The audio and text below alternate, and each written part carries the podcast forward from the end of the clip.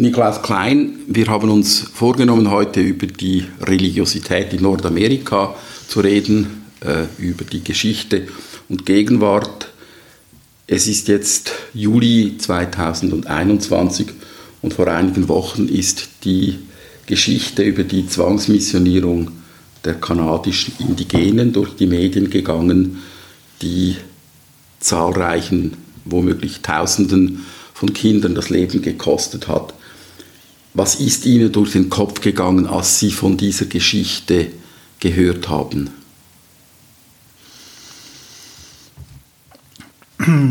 Es, sind mir Fragestellungen durch den Kopf gegangen, die mich schon sehr lange, auch in anderen Zusammenhängen äh, präsent waren, sind mir wieder verstärkt äh, bewusst geworden. Fragestellungen, für die ich keine Antwort habe die aber noch einmal ihre massive Dringlichkeit ähm, gezeigt haben. Jetzt aber nicht nur im Blick auf die Vergangenheit und das vergangene Handeln von Kirchen und staatlichen Behörden oder auch Staaten insgesamt, sondern auch für die aktuelle Situation und für ein Verständnis vom Christentum für die Zukunft, für die unmittelbare Gegenwart und für die Zukunft. Diese aufgefundenen Kindergräber ist vermutlich erst der Beginn einer äh, Entdeckung noch, noch von viel, viel mehr Kindergräbern. Also von den jetzt gefundenen Kindergräbern äh, von ungefähr 1000, also an drei Orten schätzt man von insgesamt 8000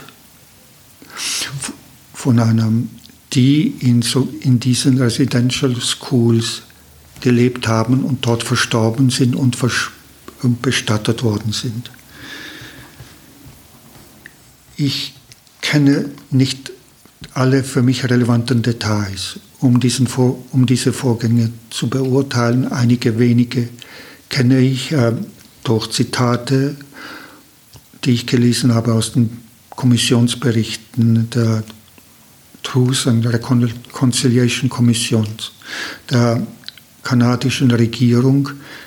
Ähm, aber ich kenne zum Beispiel ganz relevante Sachverhalte, für mich relevante Sachverhalte nicht. Zum Beispiel, wie diese Kinder bestattet worden sind, wie diese Gräber gekennzeichnet waren, wie die Erinnerung an diese Toten selber in diesen Schulen, als die noch existiert haben, gepflegt oder nicht gepflegt worden sind, wie die Beziehungen zu den Hinterbliebenen, also zu den Eltern und den Geschwistern dieser verstorbenen Kinder ähm, hergestellt oder nicht hergestellt worden sind. Einige Details kenne ich, aber ich habe kein Gesamtbild dessen. Ich habe die große Befürchtung, dass hier der Respekt vor den Toten nicht gewahrt worden sind, unabhängig von den vielen Fragen, warum diese Toten Warum musste es so weit kommen, dass es so viele Toten in diesen Schulen gab? Wie sind diese Kinder zu Tode gekommen? Äh, von dem, was ich bisher weiß, äh, Krankheit, psychischer Terror, vermutlich auch physischer Terror, vermutlich auch sexueller Missbrauch und als Folge von sexuellem Missbrauch. Da müsst, dazu müssen die Details also von einzelnen Fällen untersucht werden. Man, dazu müsste man ja auch in der Lage sein, die Exhumierten identifizieren zu können und dann deren Leben aufgrund noch bestehender, aber vielleicht noch nicht mehr bestehender Akten zu rekonstruieren. Äh, auffallend war, dass äh, für mich auffallend war, dass in vielen Berichten davon geredet wird, dass diese Schulen abgebrannt sind. Nun, warum sind sie abgebrannt, ist für mich ein Rätsel, dass das eben öfters ähm, genannt wird, oder? Ähm, ja, da muss ich es offen lassen. Ich vermute, dass eben diese Schulen nicht adäquat auf die Situation dieser, dieser Kinder geführt worden sind, auf die individuelle Situation, auf die Situation, dass es Kinder sind und auf die Situation, dass es Kinder aus anderen Kulturen sind als die Lehrer und dass die Schulen einem ganz bestimmten Ziel, äh, ein ganz bestimmtes Ziel haben, nämlich die kulturelle Integration dieser Kinder durch äh, Zerstören der Tradition, aus der sie kommen. Physische Zerstörung dieser Tradition, psychische und intellektuelle Zerstörung dieser Tradition. Das heißt, wenn man das liest, äh, ist ja auch der Begriff von einem Ethnozid die Rede. In einem Ethnozid geht es darum, die Kultur ähm, eines Volkes zu zerstören, indem man jetzt in diesem Fall bei den Kindern, man verbietet ihnen ihre eigene Sprache zu sprechen. Sie waren, soweit ich das verstanden habe, nicht äh, in der Lage, Englisch zu sprechen. Das heißt, man hat ihnen de facto ganz zu sprechen äh, verboten. Äh, ihre Kultur wurde unterdrückt. Das heißt, sie hatten keine Möglichkeit, ihre eigenen Gebräuche, ihre Gedenken, ihre, ihre Tänze und so weiter zu pflegen. Das alles ähm, war unterdrückt und sollte regelrecht äh, ausgerottet werden. Es gab ja diesen Satz, äh, der Indianer soll sterben, aber der Mensch äh, im Indianer soll weiterleben, was wiederum ein, äh, eine Metapher ist für ein Kulturverständnis äh, dieser Missionare. Nun müssen wir sagen, Sie sind ja selber ein Gelehrter, ähm, Sie haben sich das Leben lang mit Theologie, mit Soziologie, Geschichte und so weiter beschäftigt als Herausgeber der Zeitschrift Orientierung und Sie gehören selber zum Orden der Jesuiten in der Schweiz an. Nun waren ja diese Missionare äh, in vielen Fällen ähm, waren das Ordensleute, in vielen Fällen waren das Ordensleute aus Europa, man weiß von Benediktinern und es gibt auch äh, Beteiligung der Jesuiten. Was geht in Ihnen als Jesuit vor, wenn Sie so etwas lesen? Ähm, ähm, da geht bei mir Verschiedenes ähm, durch den Kopf. Ähm, ich fange mal mit einem Punkt an.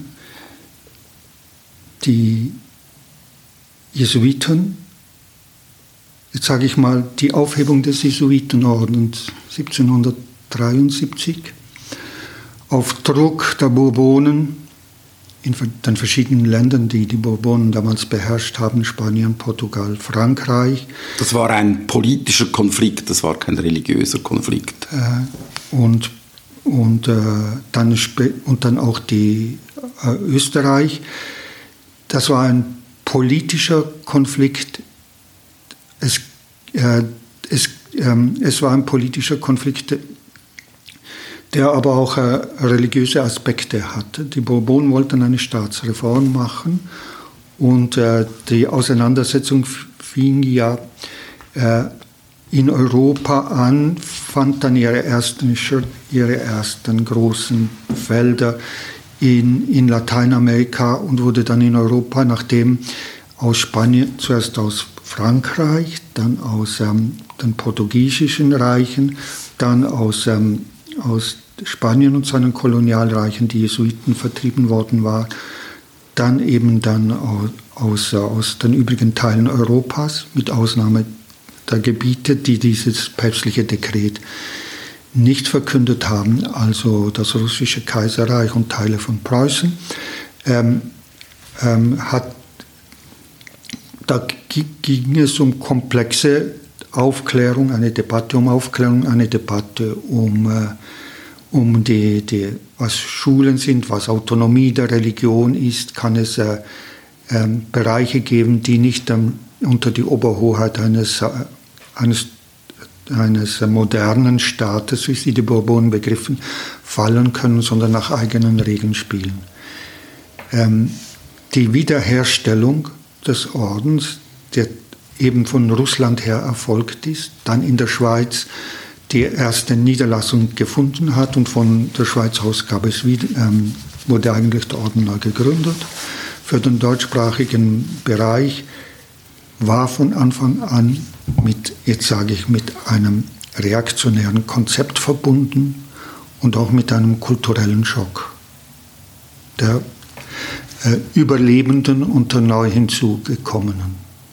Also man hat die Bewegungen der, der französischen Revolution, die Bewegung nicht erkannt als europäische Bewegungen der Befreiung der Menschen, sondern als einen Übergriff und eine Verletzung des Naturrechts und der göttlichen Gebote und hat entsprechend sich situiert und konzipiert und auch verstanden und die Konflikte waren virulent bis eigentlich äh, zum Zweiten Vatikanischen Konzil auf verschiedenem Niveau, offen oder verdeckt oder teilweise in Ansätzen überwunden.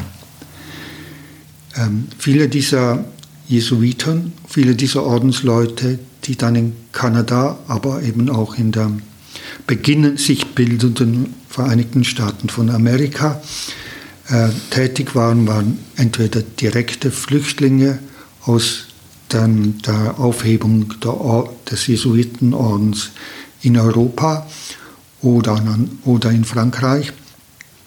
Also kamen noch einmal mit einer negativen Erfahrung dahin und haben versucht, dort eine Gegenwelt äh, zu errichten, wieder mit den alten Idealen, dass Kultur und Religion äh, eine Einheit sein müssen und nur, und nur in dieser Deckungsgleichheit äh, äh, funktionieren können. Das Problem ist, dass in der alten Gesellschaft mit diesem Problem viel differenzierter umgegangen worden ist. Ich habe das schon mal angedeutet, dass man Stufen der Kultur unterschieden hat, also Kulturen, die man bekämpft, Kulturen, die man teilweise respektiert und Kulturen, mit denen man in eine Form des Dialogs tritt.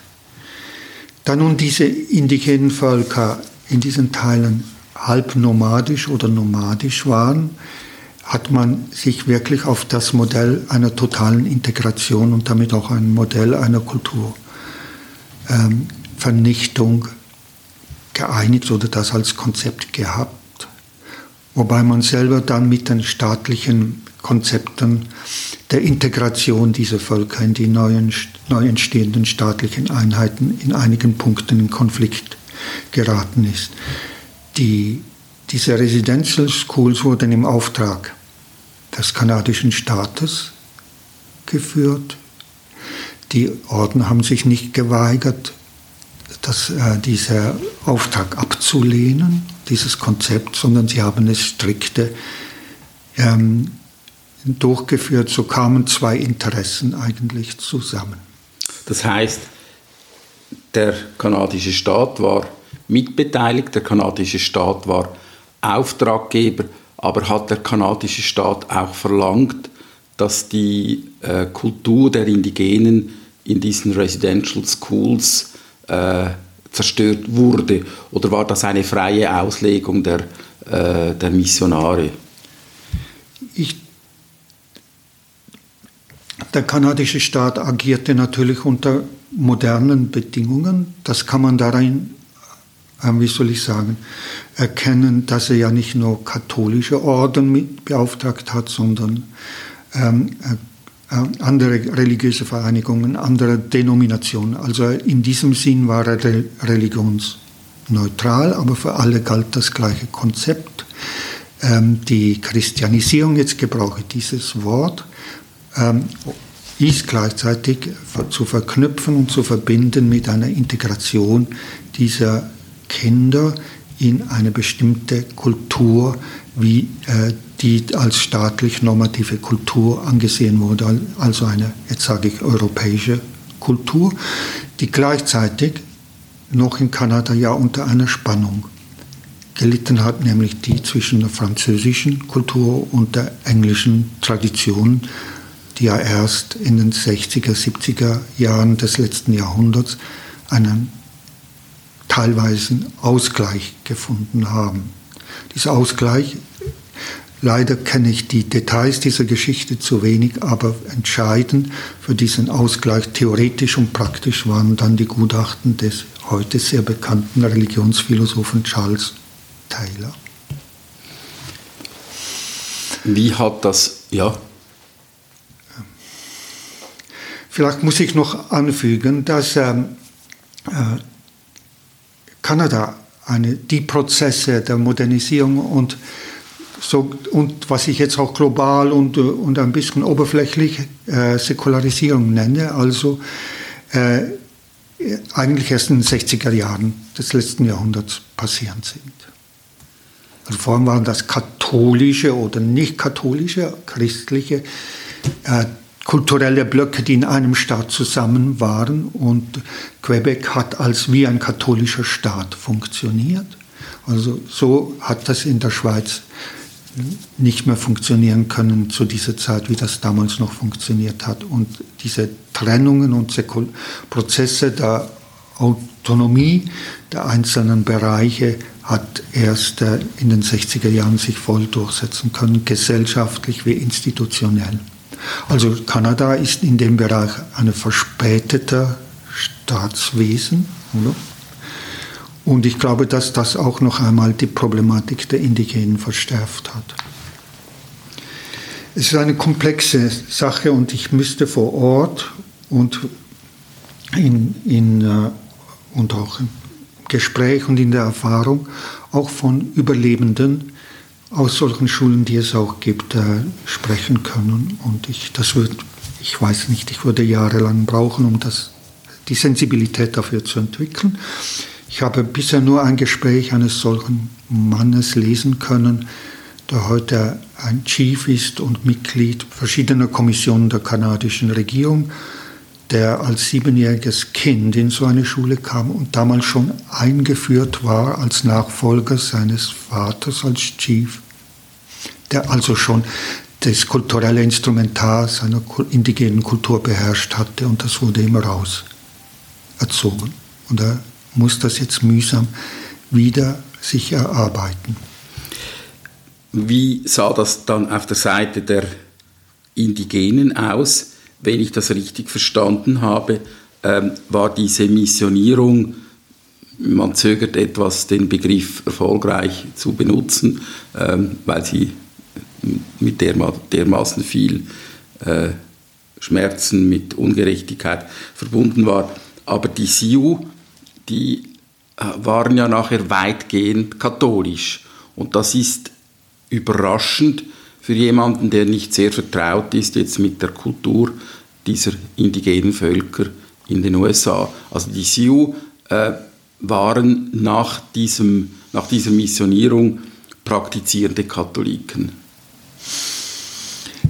Die, die Errichtung von sogenannten Missionsstationen bei den Sioux fand zu einem Zeitpunkt statt, als dieses Gebiet noch eine sogenannte Grenzregion war. Also eine Region, die äh, noch nicht voll kontrolliert wurde von der amerikanischen Regierung und der amerikanischen Verwaltung und dem amerikanischen Heer und an ein Territorium, das noch voll indigen war und ein Territorium, das schon voll integriert war in das amerikanische Staatensystem oder ähm, dazwischen lag. Und hier vollzogen sich auch politische und militärische Auseinandersetzungen. In diese Situation kamen, kamen diese Jesuiten-Missionare hinein und sie waren eigentlich schon in ein, gerieten schon in eine Konfliktsituation. Und es gab Reibungspunkte zwischen dem Konzept der, jetzt sage ich der nordamerikanischen Regierung und den Jesuiten zu bestimmten Themen.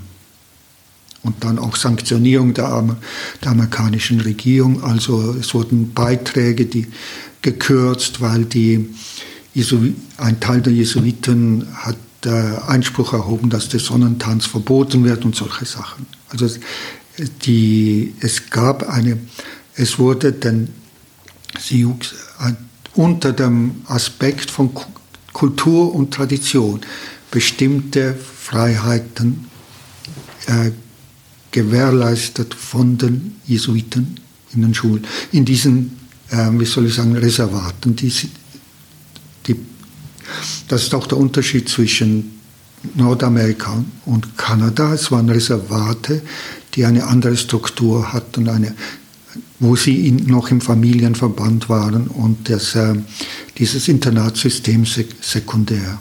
zwar auch vorhanden, aber sekundär. Meinen Sie jetzt in, in den USA, in den heutigen, im in Vergleich der, gegen, ja. gegen, in den Sioux oder Sioux-Mission, ja. Ja. Ähm, und ich glaube, dass das eine Rolle spielt. Äh, dass, das waren katholische Missionare dort und okay. Und die haben teilweise äh, sich geschützt auf einer bestimmten Ebene und auf einer anderen Ebene die Grundlagen in Frage zerstört.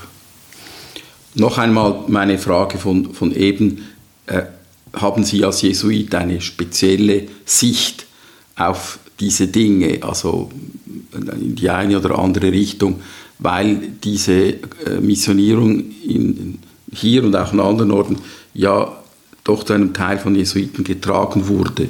Oder haben Sie einfach eine Sicht eines, eines äh, modernen Wissenschaftlers?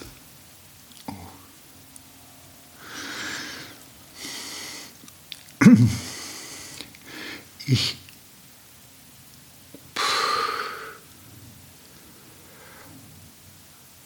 die Frage zielt auf eine Ebene, die ich vielleicht nicht gerne nicht in diesem Kontext oder nicht gerne beantworte. Das heißt, es ist eine Frage, warum ich ein Jesuit bin oder kein Jesuit bin. Also ich kann sie nur so verstehen. Der Umgang mit der Geschichte, der Umgang mit der Theologie ist für mich nicht gebunden an, an Jesuitsein. Ich betreibe das alles zwar als Jesuit, aber die Regeln, und die, die ich mir da gebe und die, und die Normativitäten, die ich da ja, berücksichtigen möchte und meistens auch dann scheitere oder nur teilweise realisieren kann, ist nicht durch mein Jesuitsein bestimmt. Aber und so kann ich die Frage eigentlich nicht beantworten. Ich möchte auf den Orden, also auf meine Mitbrüder und so und im Gespräch und im Diskurs innerhalb des Ordens auf solche Probleme aufmerksam machen und dort meinen Standpunkt vertreten, aber er entspringt nicht dem Orden, entspringt der Beschäftigung mit der Geschichte des Ordens. Ich wollte eigentlich auch auf diesen Punkt zu sprechen kommen. Ähm, ich habe eben dieses Buch angefangen zu lesen, äh, das vom amerikanischen, lateinamerikanischen Jesuiten José Casanova herausgegeben wird, The Jesuits and Globalization. Und darin wird ja unterschieden in die verschiedenen Phasen eben der Geschichte der Jesuiten. Und wenn man die letzte Phase anschaut, dann ist eben vor allem seit dem Zweiten Vatikanischen Konzil die Welt der Jesuiten eine komplett andere als die Welt jetzt, wo wir äh, kurz äh, eingetaucht sind in die Welt dieser aus der Schweiz kommenden Jesuiten, die in der zweiten Hälfte des 19. Jahrhunderts in, in Kanada Missionierung betrieben haben. Dieses Weltbild und dieses Selbst- und Fremdverständnis dieser Jesuiten könnte fast nicht anders sein heute als damals. Darf ich zuerst Sie korrigieren? Äh, José Casanova ist ein Spanier, der in den USA unterrichtet. Er ist ein Laie. ja, einfach so, dass er dieses Thema der Globalisierung jetzt äh, so äh, bezogen auf den Jesuitenorden reflektiert als Sozialwissenschaftler, der ja äh, bekannt ist für, für, für Globalisierungsphänomene schon, vorher schon bekannt war, überrascht mich und ich nehme das zu Staunen, zur Erkenntnis und möchte von ihm lernen. Ähm, es, ich glaube, dass es ein, das Zweite Vatikanum den Orden herausgefordert hat. Aber vor, es, dass es eine Vorgeschichte dieser Herausforderung ähm, gegeben hat. Ähm, eine eine sehr inkongruente und, und fragmentierte Vorgeschichte. Also vielleicht kann ich nur einige Punkte nennen, einige werde ich übersehen. Also die Erfahrung des Faschismus in Europa, also wo Jesuiten direkt betroffen waren, Deutschland, Österreich, äh, dann äh, in den besetzten Ländern. Das hat nachträglich einige Jesuiten bis, äh, geprägt in ihrer Tätigkeit und in der Wahrnehmung der Probleme.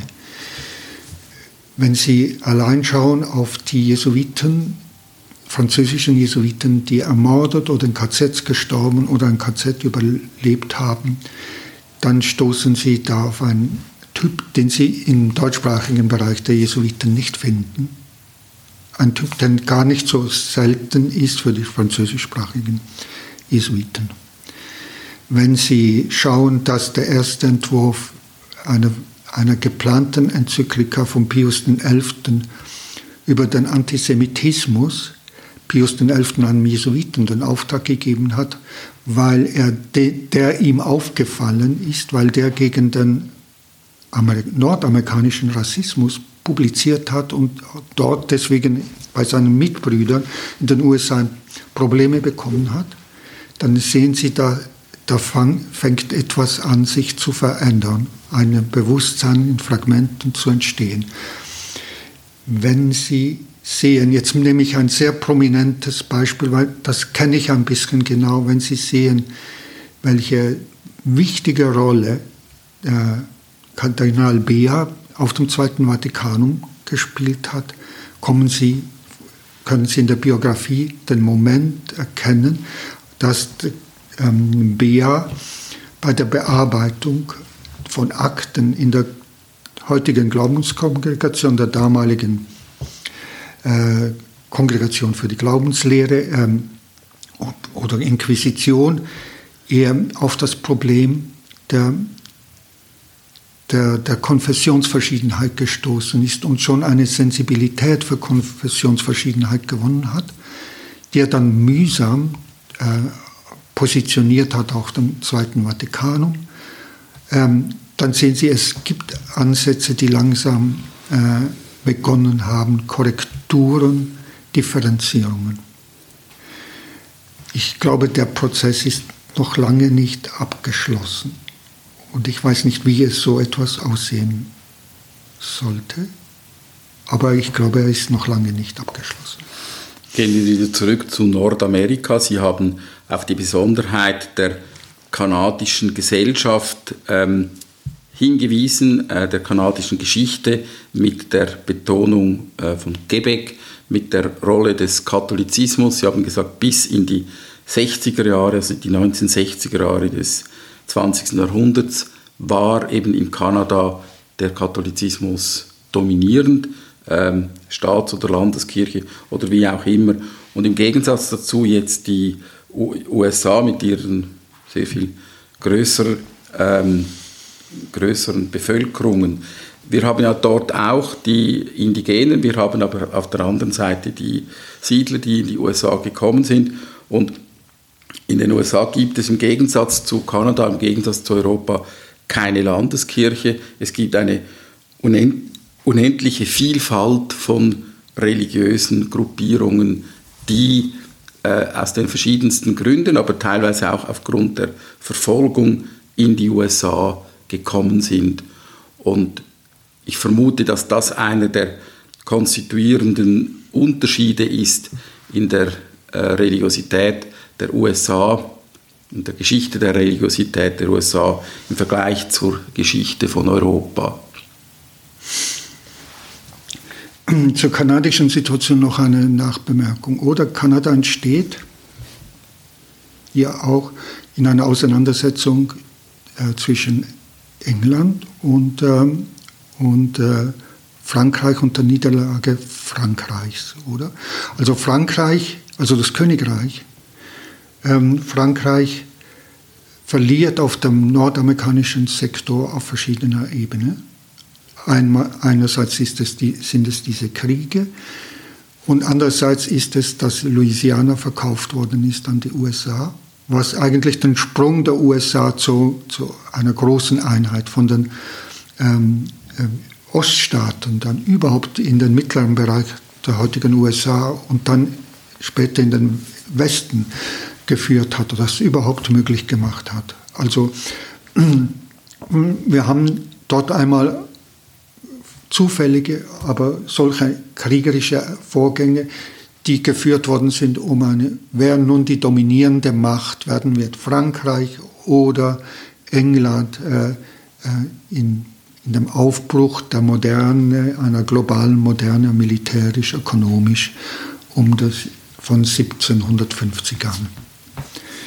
Die USA hat aber eine Vorgeschichte, also die in den Kolonien, und das hat mit den, mit den Pilgervätern zu tun und dem Konzept, das die Pilgerväter mit sich gebracht haben. Also wenn Sie Winthrops Rede oder Predigten lesen, dann finden Sie dort äh, eine Rede, dass sie in das Land gehen, in ein fremdes Land, das, und sie werden dort die Stadt auf dem Hügel errichten und diese Stadt auf dem Hügel wird von allen weltweit gesehen werden und ihren Glanz verbreiten. Ist das eine biblische Prophezeiung oder ist das äh, ein, in nachbiblischer Zeit entstanden? Er zitiert die Stadt Jerusalem, also beim Trito Jesaja finden Sie diese hymnenartigen Aussagen über die Völkerwallfahrt. Alle Völker wallfahren nach Jerusalem. Mhm. Das ist diese Stellen, dieser Topos, diese Tradition äh, predigt er dort diese kleinen Siedlergruppen. Und das heißt, die haben sich von Anfang an, das ist eine Tradition, die sich von Anfang an bis heute durchgetragen hat. Die Stadt auf dem Hügel ist die USA, die, das Land auf dem Hügel, das alle, das Licht, das es verkörpert und hat, weltweit verbreitet. Jetzt ist die Frage, welches Licht das ist. Und die Gründerväter haben dieses Licht als äh, ähm, in, ihren, in der Konstitution wie in der, Menschen, wie in der Bürgerrechtserklärung, diesen beiden Texten niedergelegt und sie haben das auch so verstanden. Also das heißt, es gab eine religiöse Fundierung äh, der Staatsutopie, äh, welche die Gründerväter der USA mit sich brachten. Eine religiöse Fundierung, die aber nicht eine konfessionelle war, auch wenn die Mehrheit äh, reformatorischen Gruppen angehört haben, aber es war, ist eine religiöse Fundierung die, und eine Aneignung von sprachlichen Mustern, die bis heute äh, die amerikanische Politik prägen. Und das hat es auch möglich gemacht, dass in Massachusetts äh, katholische Gruppierungen sich niederlassen konnten, wenn sie diese Rahmenbedingungen akzeptiert haben, also der Verfassung Sie waren aber marginalisiert. Und äh, die Frage, der, dass jetzt der Katholizismus die größte Denomination in den USA ist, ist eine interessante Frage. Und welche Auswirkungen das auf die USA haben könnte oder hat, ist eine schwere Frage, aber eine wichtige Frage. Ich möchte diese Frage noch etwas zurückstellen, um zuerst auf die anderen Gruppen zu schauen es fällt ja jedem äh, europäischen Reisenden, vor allem wenn man aus der Schweiz oder aus Deutschland kommt, auf, dass es eben äh, in jeder Ortschaft eine konkurrierende Vielzahl von Kirchen gibt. Äh, man weiß dann jeweils auch nicht recht, ist es jetzt eine Kirche oder ist das eine Sekte.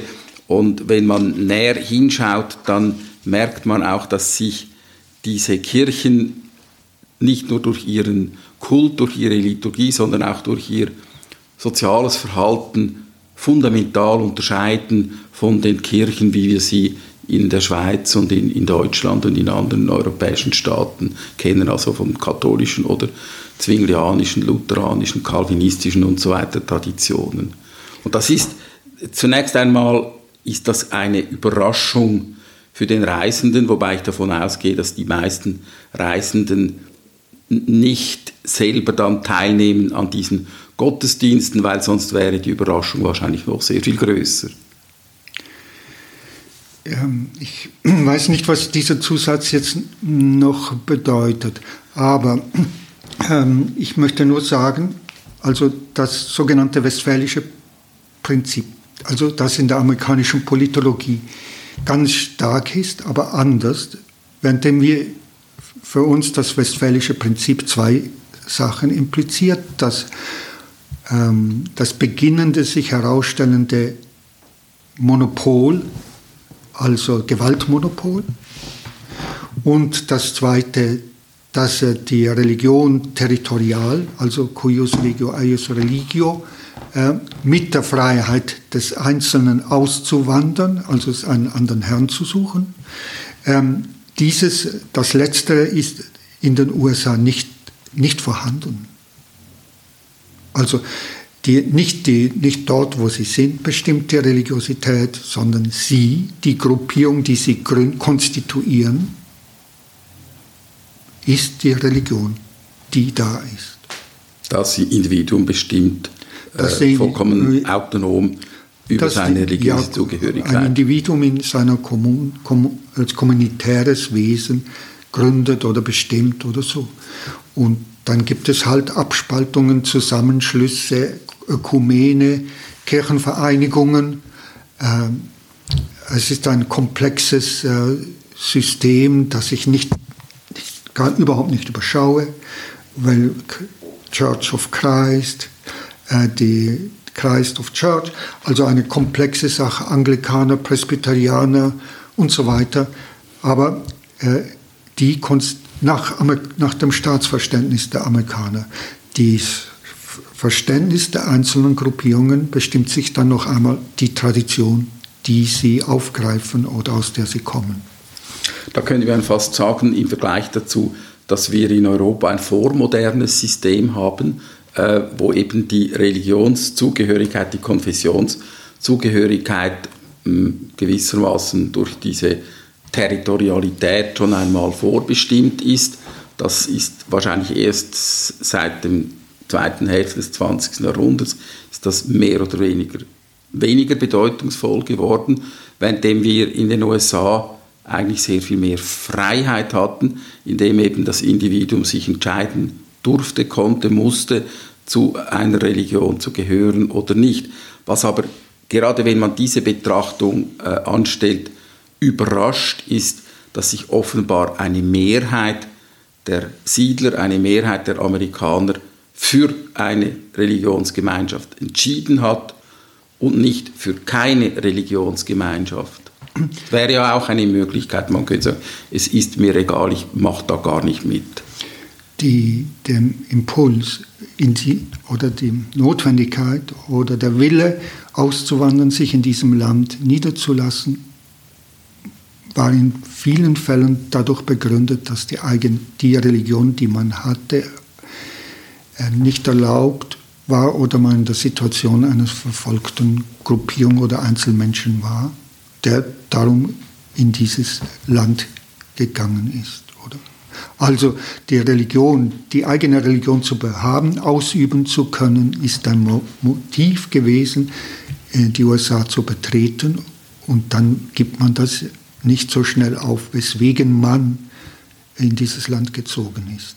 Und man versucht mit Hilfe dieses Erbes oder dieser Motivation, die in Auseinandersetzung mit der neuen Umgebung weiterzuentwickeln oder nicht weiterzuentwickeln, da gibt es dann viele Unterschiede, die wieder mit der, mit der einzelnen Tradition zusammenhängen, welche Möglichkeiten der Transformation oder der Beharrung äh, in der Tradition schon vorliegen. Nun äh, reden wir ein bisschen über die Katholiken in den USA.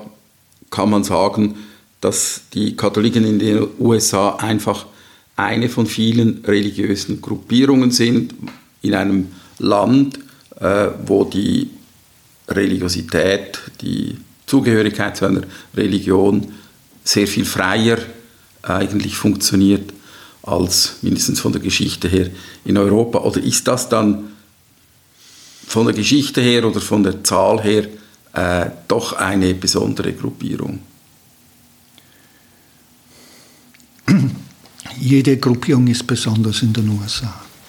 Also das äh, dass die Katholiken anders sich verstehen in der Ekklesiologie, in der Christologie und so als die Lutherner ist, ist nicht ist kein Gegenstand der Diskussion, aber jeder ist insofern ein Einzelfall, oder? Und äh, jetzt kann man fragen nach der Geschichte der katholischen Kirche in den USA. Wir haben da verschiedene Phasen und auch Konfliktfelder. Und ähm, wir haben eine, und wir haben eine gegenwärtige Situation. Also die, der Minderheitenstatus oder der marginalisierte Status ist ähm, einmal begründet gewesen, der USA durch die geringe Zahl, dass es Katholiken waren und dass sie vor allem aus bestimmten Ländern kamen. Iren, Italiener, ähm, Deutsche, Polen. Polen, dass man sich äh, an bestimmten Orten niedergelassen hat und die stark geprägt hat. Und, ähm, und die, die Auseinandersetzung zwischen diesen verschiedenen, äh, sage ich jetzt, nationalen oder politischen Herkünften hat massive Konflikte in der katholischen Kirche der USA ähm, ausgelöst, die erst langsam und mühsam überwunden worden sind im 20. Jahrhundert. Worin bestanden diese Differenzen? Da ging es um Klassenkämpfe, um klassische Klassenkämpfe in Chicago zum Beispiel, wer welche Berufe, welche ökonomischen Möglichkeiten hat. Und das hat dazu geführt, dass halt die polnisch-katholische Pfarrei und die, und die italienischen äh, äh sich verprügelt haben oder andere Formen der Auseinandersetzung gekannt haben. Da fing, fing, dann so etwas wie Gemeinwesenarbeit an, um diese Konflikte zum, zu vermindern.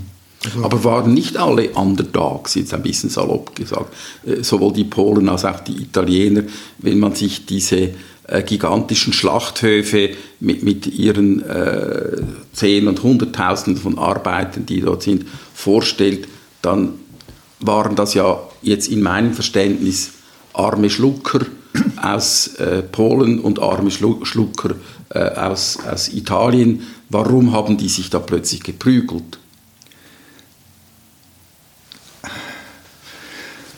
Puh, sie waren Underdogs. Die, die katholische Elite, Adelschicht, oder wenn man das so sagen kann, ist im Süden zu finden und ist teilweise französischer Herkunft gewesen, die großen Plantagenbesitzer.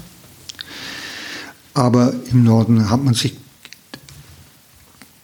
die Konfession ist kein Bindemittel über partikulare Interessen. Das muss man eigentlich in Europa wissen, wenn ich schaue, was vor 1914 an Friedensarbeit zwischen Katholiken aus Frankreich und Deutschland gemacht wurde und welche äh, Zusammenarbeit und mit einem Schlag ist das fast total eliminiert gewesen.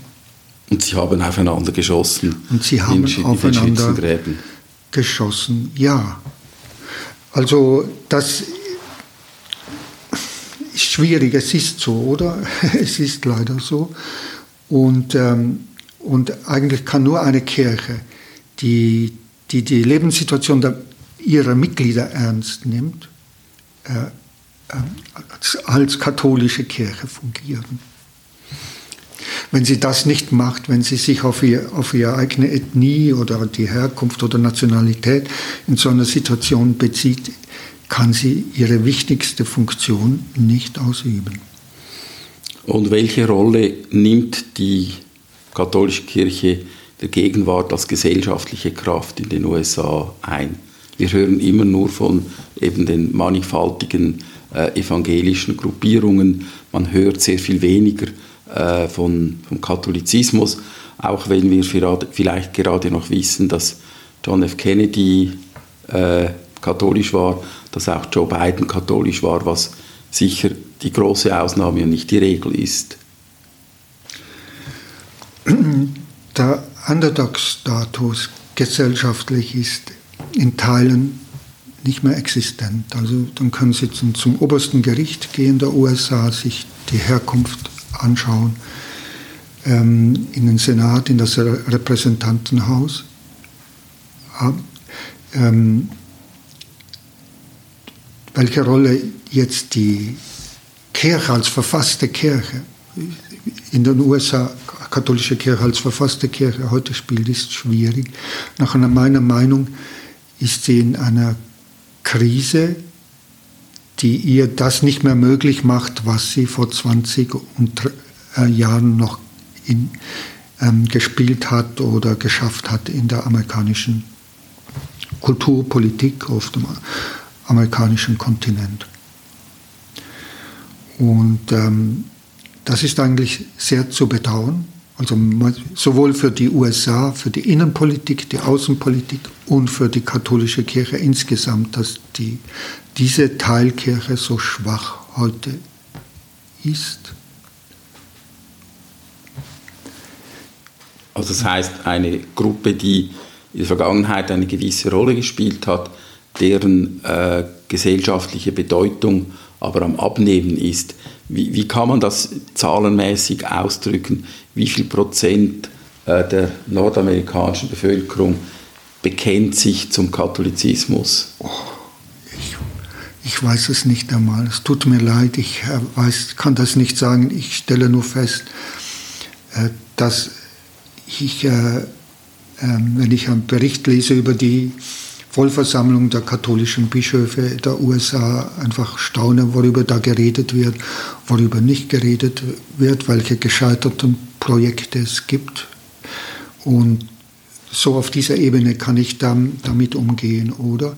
Wie zögerlich sie äh, jetzt auf die neue politische Situation reagiert die Mehrheit der Bischöfe.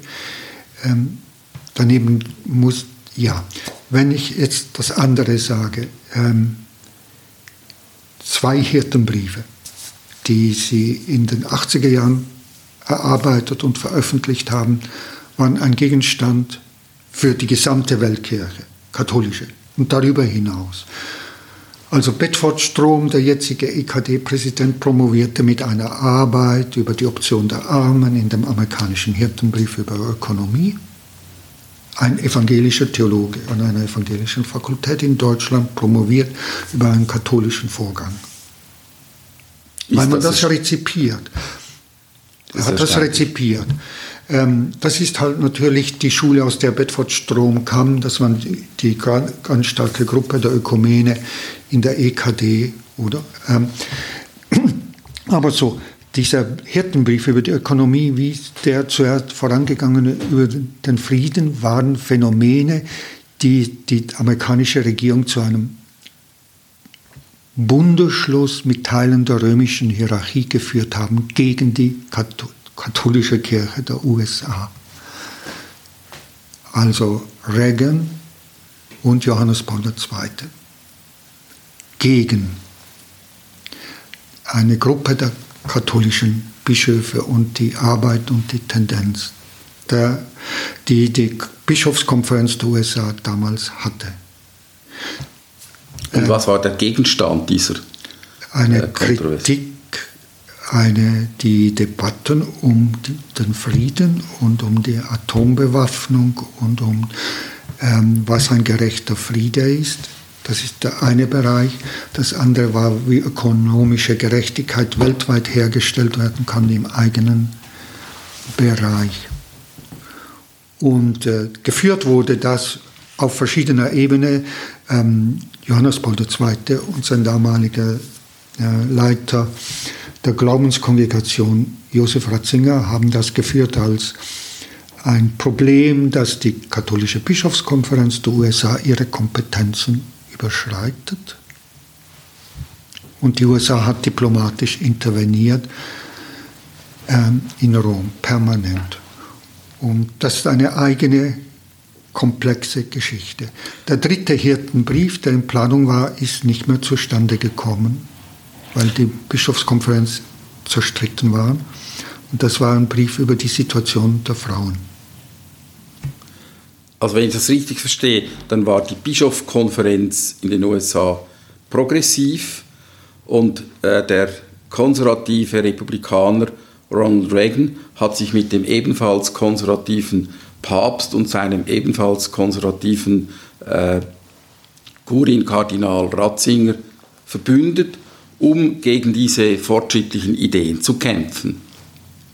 Richtig, richtig. Und das ist nicht nur, nicht nur dieser Kontinent, das gleiche gilt für den lateinamerikanischen Kontinent. Das sind die Santa Fe-Papiere 1 und 2, wo das auch ausformuliert wurde, oder? Also es, ähm, und daneben die parallel laufende Auseinandersetzung der römischen Behörden über die Befreiungstheologie. Sie haben Parallelen. Ähm, jetzt haben Sie eine Bischofskonferenz, die nicht mehr zu solchen Handlungen fähig und in der Lage ist, wegen interner Probleme und, wegen, und weil sie von außen her massiv geschwächt worden ist durch eine entsprechende Rekrutierung und Optierung, äh, Nachfolgeregelungen auf den Bischofssitzen. Aber das heißt, wenn wir ein bisschen zurückschauen, es gibt eine ähm, progressive oder es gab einmal eine progressive, moderne im klassischen Sinn Tradition bei der amerikanischen Bischofskonferenz, die aber äh, im, im Laufe der letzten 20, 30 Jahre äh, verschwunden ist, die zerstört wurde, die heute nicht mehr da ist. Ich habe mir die Namen aufgeschrieben, weil ich das Gespräch ist für mich so, äh, wie soll ich sagen, anstrengend, dass mir vieles nicht in den Sinn kommt, was ich aber weiß, was ich weiß, dass ich es weiß. Und diese Namen wollte ich unbedingt heute einmal nennen, oder? Die Rembert George Wickland von Milwaukee, Erzbischof, zum Hirtenbrief ähm, über die Ökonomie. Dann Raymond Handhausen von Seattle, gegen die Atombewaffnung. Dann Joseph Louis Bernardin, ein überragender Kardinal von Chicago und Erzbischof von Chicago. Und natürlich viele Priester, viele, auch viele, viele Bischöfe, die waren nicht alleine, aber das waren Führungsfiguren. Und ähm, sie waren nicht beliebt. Und, in, und am Anfang dieser Bewegung steht ein Mann, äh, also nicht dieser Bewegung, aber der das möglich gemacht hat auf einer ekklesiologischen und auch politologischen Ebene. Das ist ein Jesuit, der heißt John ähm, Courtney Murray. Das sind alles Namen, die man hier in Europa nicht kennt. Ich habe diese Namen auch noch nie gehört. Umso interessanter ist es, äh, jetzt aus berufenem Munde von, von dieser Tradition und auch von diesem äh, Auseinanderwachsen, von dieser, von dieser Zerstörung dieser äh, progressiven, dieser, dieser progressiven Strömung in der amerikanischen Gesellschaft zu hören. John Courtney Murray war ein Jesuit, der äh, Theolog, systematische Theologie doziert hat und, äh, und geforscht hat über die Grundbedingungen der katholischen Soziallehre im Kontext von Leo XIII. und dadurch natürlich auf ein klassisches Thema gestoßen ist, nämlich auf das von Kirche und Staat. Und da ein Amerikaner war, der sich als amerikanischer Bürger verstanden hatte, hat er Probleme mit, der, mit Leos XIII. Position auf verschiedener Ebene. Als Bürger, als Katholik, als einer, der eine bestimmte Morallehre vertreten sollte. Und er geriet dann auch in Probleme. Also er hatte nicht nur bei sich intellektuelle Probleme, sondern er hatte Probleme mit den, mit den Kirchenleitungen. Auf dem Zweiten Vatikanum war er ein Peritus und er ist eigentlich der, wie soll ich sagen, die entscheidende Person für das Dekret über die Religionsfreiheit. Ohne ihn gäbe es das gäbe es es sicher, weil da der Bea hatte begriffen, dass ein Ökumene-Dekret unglaubwürdig ist ähm, gegenüber den nicht-katholischen Kirchen und Denominationen, wenn es nicht eine Änderung der Position zur Religionsfreiheit gibt. Aber die wichtigsten Beiträge kamen dann von John Courtney Murray und damit aus der amerikanischen verfassungsrechtlichen Tradition. Sie reden hier von der Enzyklika. Nein, von dem Dekret über die Religionsfreiheit ja. des Zweiten Vatikanums, Dignitatis Humane. Sie haben einmal gesagt, das sei eines der wichtigsten Dokumente des 20. Jahrhunderts.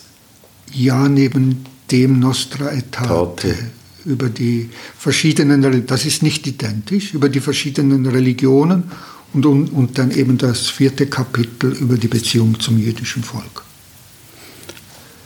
Was einfach interessant ist, für, aus meiner Sicht, ist, ähm, die amerikanischen Bischöfe waren bis vor kurzem wesentlich progressiver in der Tradition des Zweiten Vatikanischen Konzils als die europäischen Bischöfe. Warum war das so?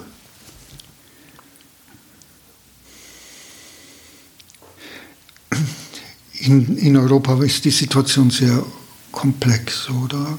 Also und unterschiedlich. Also das niederländische Pastoralkonzil war ein Konzil, wo man die progressive Spitze geköpft hat von Rom her also die Kardinalerzbischöfe, äh, aus, also Nachfolger ernannt haben, die das domestiziert haben.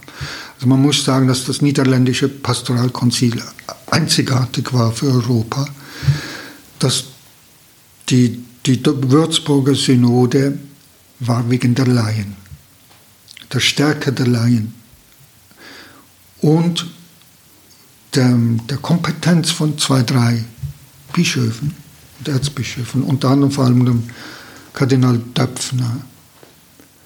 Und die Schweizer Synode war, deren Stärke war die föderale Struktur, die es hatte und auch der Laien.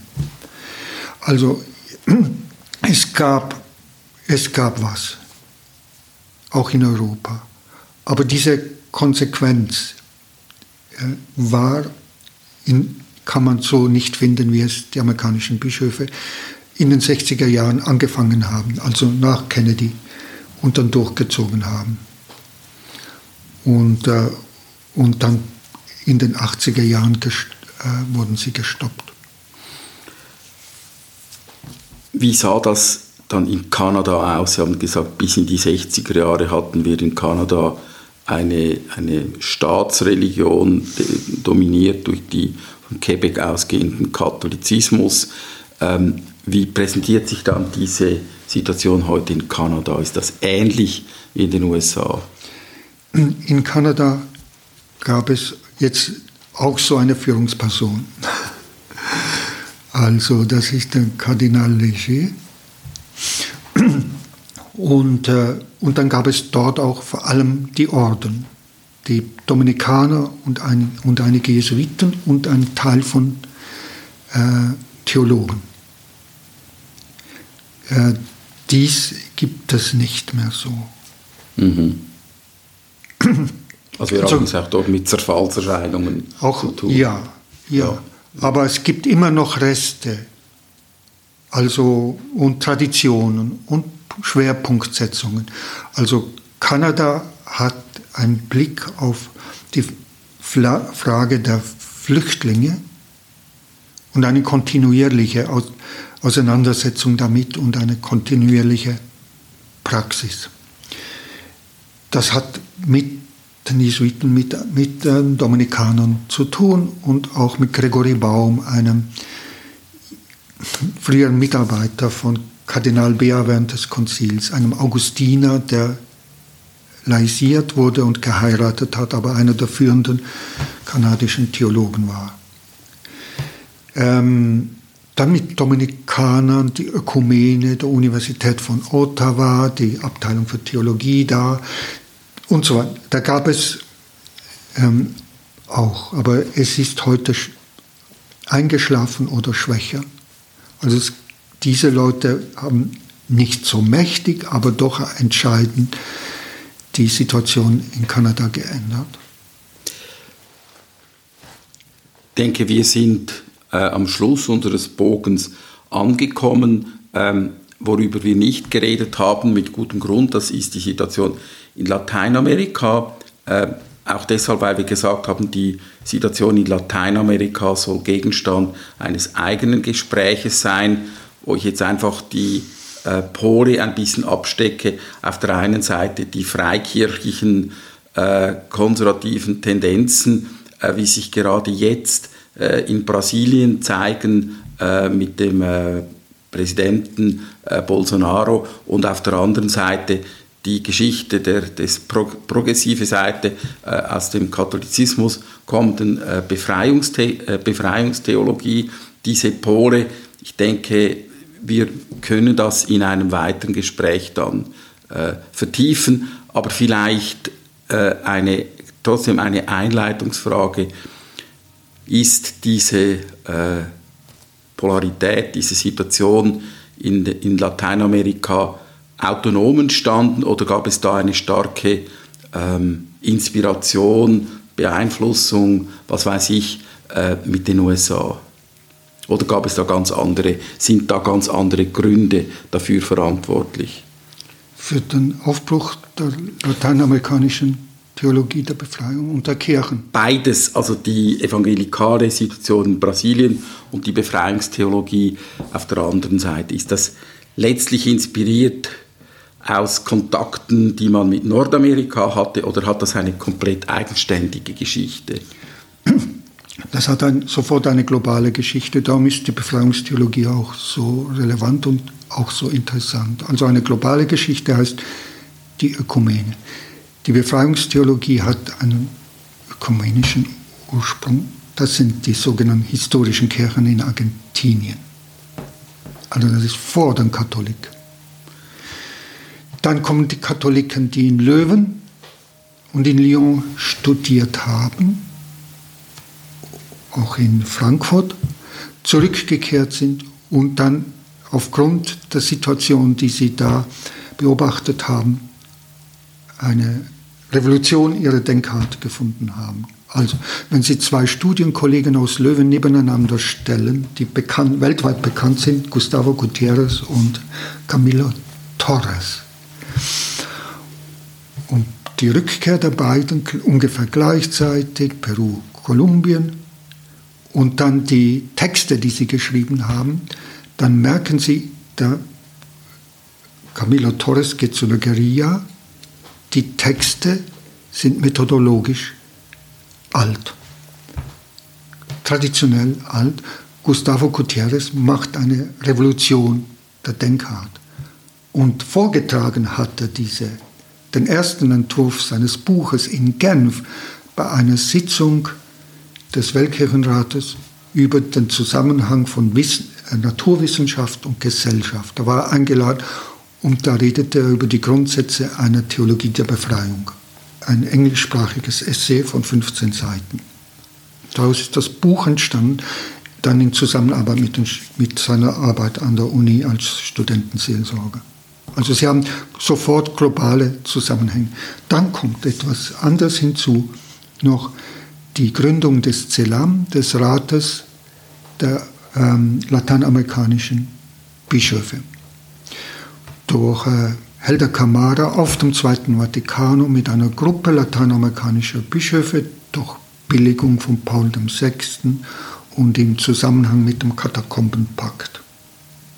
Der Katakombenpakt war in der letzten Session des Konzils ein Gottesdienst von, ich weiß nicht, 50 oder 60 Bischöfen, die da gelobt haben, ähm, dass sie alles tun werden für eine Kirche der Armen. Global. Also es ist ein globaler Beginn. Es waren auch Nordamerikaner dabei beteiligt, die Verbindung personeller Art kann ich auch einmal kurz schildern, die bestehen zwischen Nordamerika und Lateinamerika in diesem Bereich und dann vielleicht auch in der Ökumene. Gut, ich glaube, das ist ein Programm für eine mindestens eine weitere interessante Stunde. Nikolaus Klein, herzlichen Dank für dieses interessante und instruktive Gespräch, das uns äh, zurück in die, Gegen äh, zurück in die Vergangenheit gebracht hat und dann wieder zurück in die Gegenwart. Herzlichen Dank. Danke sehr. Danke für die Geduld. Danke, ich bin Ich habe so viele Sprechfälle gemacht, das ist ja eine Katastrophe. Oh la la, doch, doch.